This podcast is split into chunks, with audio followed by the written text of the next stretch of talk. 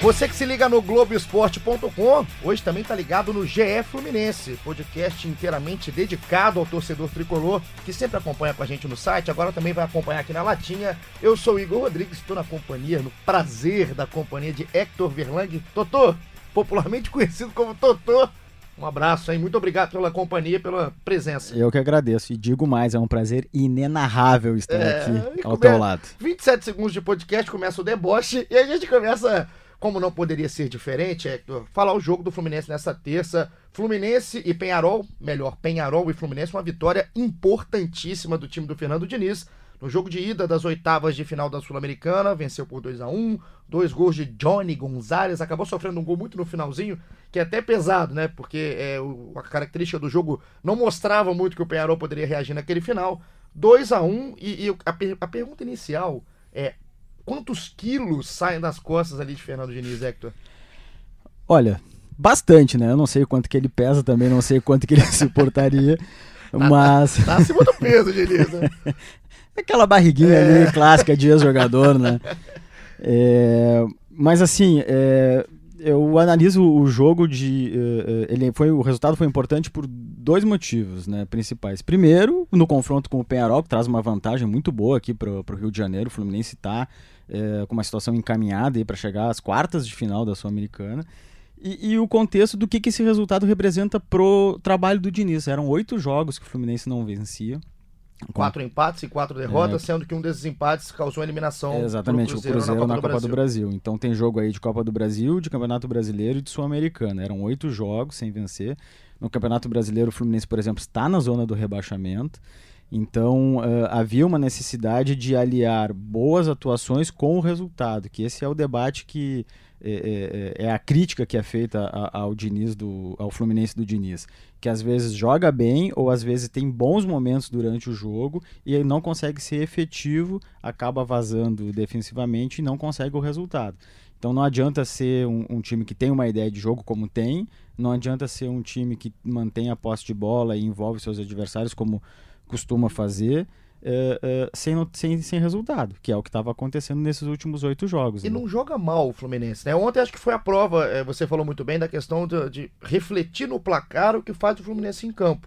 O treinador do Penharol, inclusive, pós-jogo, disse até que o Fluminense joga mais do que o Flamengo. Mais que o Flamengo, é. O Penharol que enfrentou o Flamengo também na primeira fase da Libertadores. É, e era um Flamengo diferente, né? Era um Flamengo do Abel ainda, né? É, pra quem não lembra, no Rio de Janeiro, aquele jogo que o Gabigol é expulso. Exatamente. O, é, um, é, um, jogo icônico do Abel no mas, Flamengo. Mas aqui vamos falar mais de Fluminense. E né? agora, porque o treinador do Penharol bateu, falou que o Fluminense joga mais bola que o Flamengo. E eu tô achando, realmente, tem muito tempo, que o Fluminense é um time que tem cara.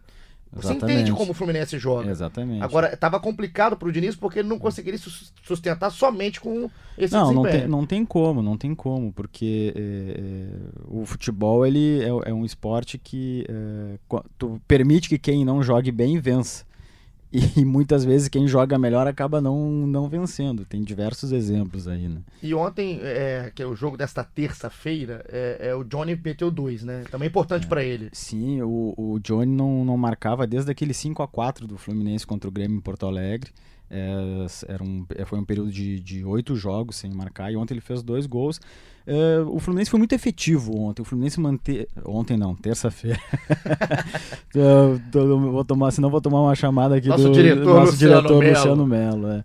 Uh, eram oito jogos sem marcar e, e, ele foi muito efetivo o Fluminense, porque conseguiu aproveitar as chances que teve e a chance, inclusive, até no, no primeiro tempo, no início do jogo, né?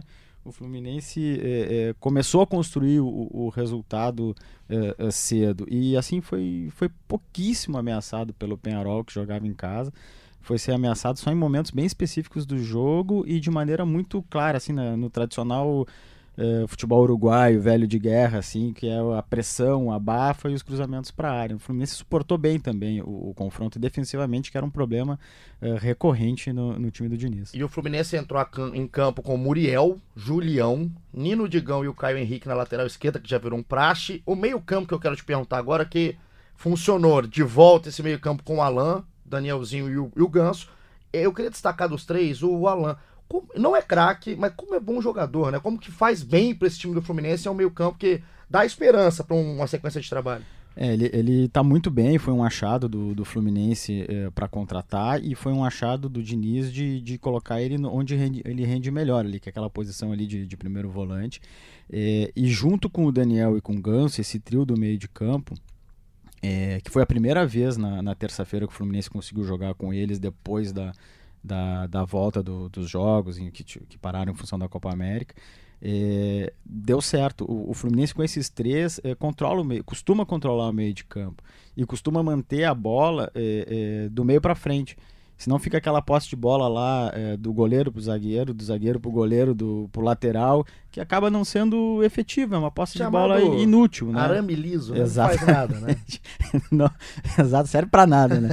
e, e, e, então o Fluminense ontem conseguiu uh, manter a posse de bola um pouco mais uh, eh, para frente, né? E com esses três é, acaba acontecendo isso. E o Alan não conseguiu uh, jogar contra o Ceará e contra o Vasco, resultados que o Fluminense respectivamente empatou e perdeu e não teve uma atuação tão uh, destacada como a, a, contra o Penharol. Gostei muito da atuação do Alan e venho gostando da temporada. É, é um achado. exatamente. É um achado. E queria dizer que, que nesse trio aí, uh, os dois melhores jogadores são o Alan e o Ganso, mas com a parceria deles, o Daniel rende mais. Ele consegue uh, render é, na terça-feira, inclusive, ele, ele deu uma assistência para um dos gols do Johnny e ele acabou sendo se tornando o garçom do Fluminense na temporada. Ele já tem oito assistências, então é um jogador que nesse sistema do Diniz ele é muito útil. Não tem tanta grife, mas tem essa utilidade. Exatamente. É, e é muito interessante realmente esse meio-campo do Fluminense quando consegue jogar, quando encaixa. É praticamente é, é na perfeição na cabeça do Diniz. Eu Exatamente. Eu, pelo que eu vejo do futebol que o, que o Diniz gosta de propor,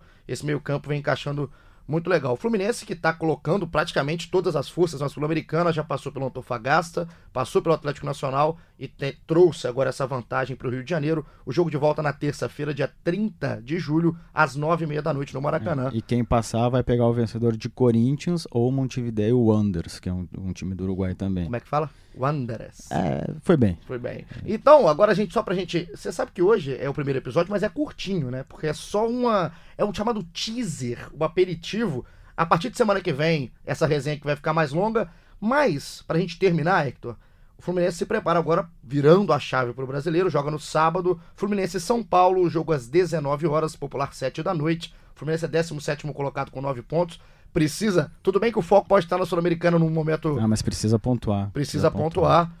Tem alguma mudança que, você, que, que o Fluminense pode então, ter? Então, na terça-feira o Muriel uh, estreou no gol do Fluminense, deve continuar, porque, enfim, uh, teve um bom rendimento, fez boas defesas.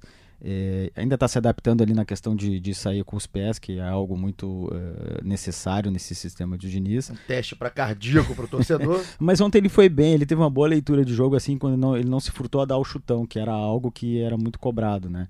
É, então ele vai continuar no time. É, tem uma dúvida ali na lateral é, entre Gilberto e Julião, que os dois estão com problemas físicos. Digão está suspenso porque foi expulso contra o Vasco.